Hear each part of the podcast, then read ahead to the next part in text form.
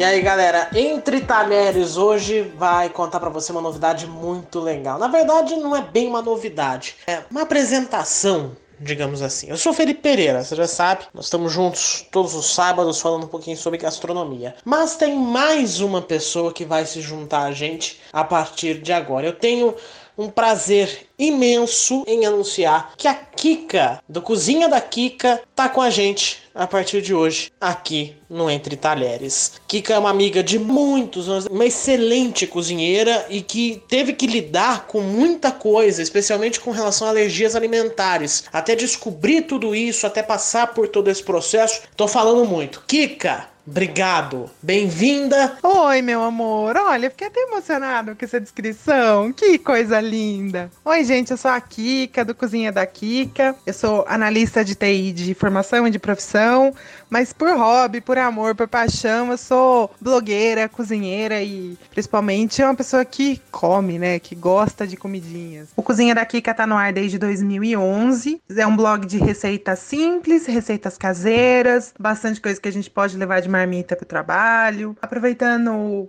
integralmente os alimentos. Essa é a pegada do blog. Eu estava comentando né, da história das alergias. Eu queria que você relatasse um pouquinho pra gente como é que foi a descoberta disso tudo, porque afinal de contas, você não nasce sabendo que tem uma alergia a um alimento, né? Como é que foi esse processo? Infelizmente, não são todos os alimentos que têm um teste ou de sangue ou de contato. Eu tenho algumas alergias a produto químico, poeira ou básico. E o alergista já tinha me recomendado evitar, por exemplo, caldo de cubinho, tinta de cabelo, esse tipo de coisa. E ele me alertou que, ao longo da minha vida adulta, poderiam surgir outras alergias. E dito e feito. Durante um tempo, eu tinha alergia a esmalte.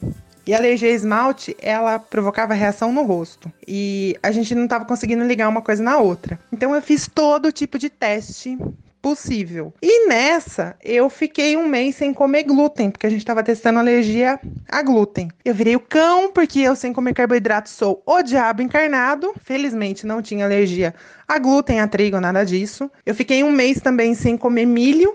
Um mês sem comer milho foi bem difícil, porque quando você começa a ler rótulo, tudo tem milho, porque tem o xarope de milho, que substitui o açúcar, tem o óleo de milho em muita receita. A mesma coisa a soja. A soja, ela vai em um monte de receita que a gente nem imagina. E as minhas alergias, elas são um pouco diferentonas. Eu tenho alergia, por exemplo, a linhaça, e eu tenho alergia a gergelim. Aí você fala, ai, uma sementinha tão pequenininha que não tem gosto de nada.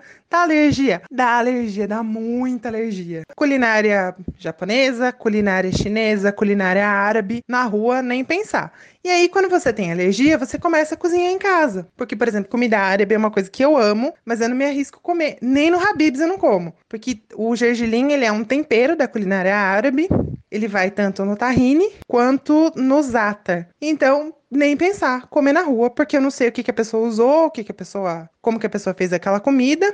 Então a gente aprende a cozinhar nessa, né? E, e, essa necessidade, essa questão das alergias aí, fez com que esse hobby dessa necessidade acabou se tornando uma paixão. E aí, uma coisa que eu acho que você não esperava, e isso acabou te levando a um novo patamar, né? É ser jurada de competição culinária, SESI Chef. E aí você virou jurada. Como é que foi essa experiência? Na verdade, a minha história com o SESI de Jundiaí é uma história de amor. Desde 2013 eu já fiz acho que todos os cursos disponíveis lá. Em 2016, eles lançaram uma competição de culinária, o SESI Chef. É mais ou menos na pegada do Masterchef, só que com o conceito do SESI, que é você fazer uma culinária saudável, aproveitar integralmente os alimentos. Em 2016 eu me inscrevi como participante, concorrendo por Jundiaí. Eu ganhei a etapa de Jundiaí. E os dois primeiros colocados das 28 cidades participantes iam ter a receita publicada num livro de culinária. E a minha receita tá lá, num livro de culinária. É muito legal, assim. Apesar do dinheiro que você ganha quando você ganha uma etapa regional, ter a sua receita num livro é um negócio mágico.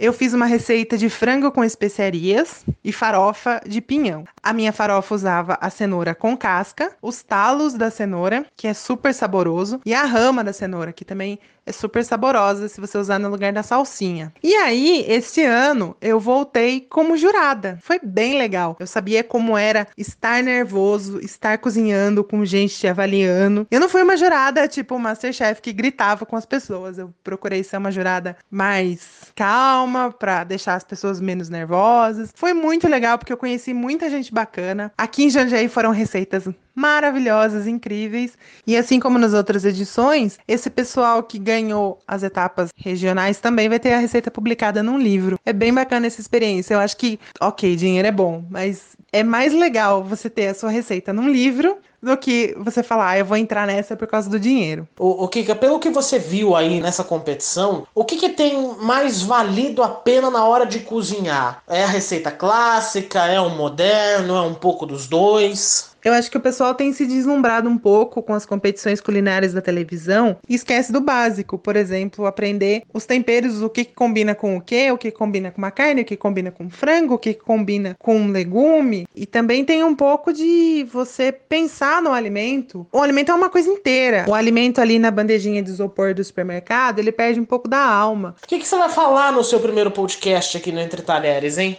Bom, no meu primeiro episódio eu vou falar sobre marmita, porque eu sou super marmiteira. Tem várias receitinhas lá no meu blog para quem quer começar a levar marmita, seja para economizar, seja para controlar melhor a alimentação, seja para usar o vale refeição para comer lanche no final de semana, não importa o motivo. Eu vou dar várias dicas bem bacanas. E para conhecer melhor o meu blog, cozinhadakika.com.br, no Facebook, no Instagram e no Twitter, arroba Cozinha da Kika. Instagram, tô todo dia lá, eu moro no Instagram.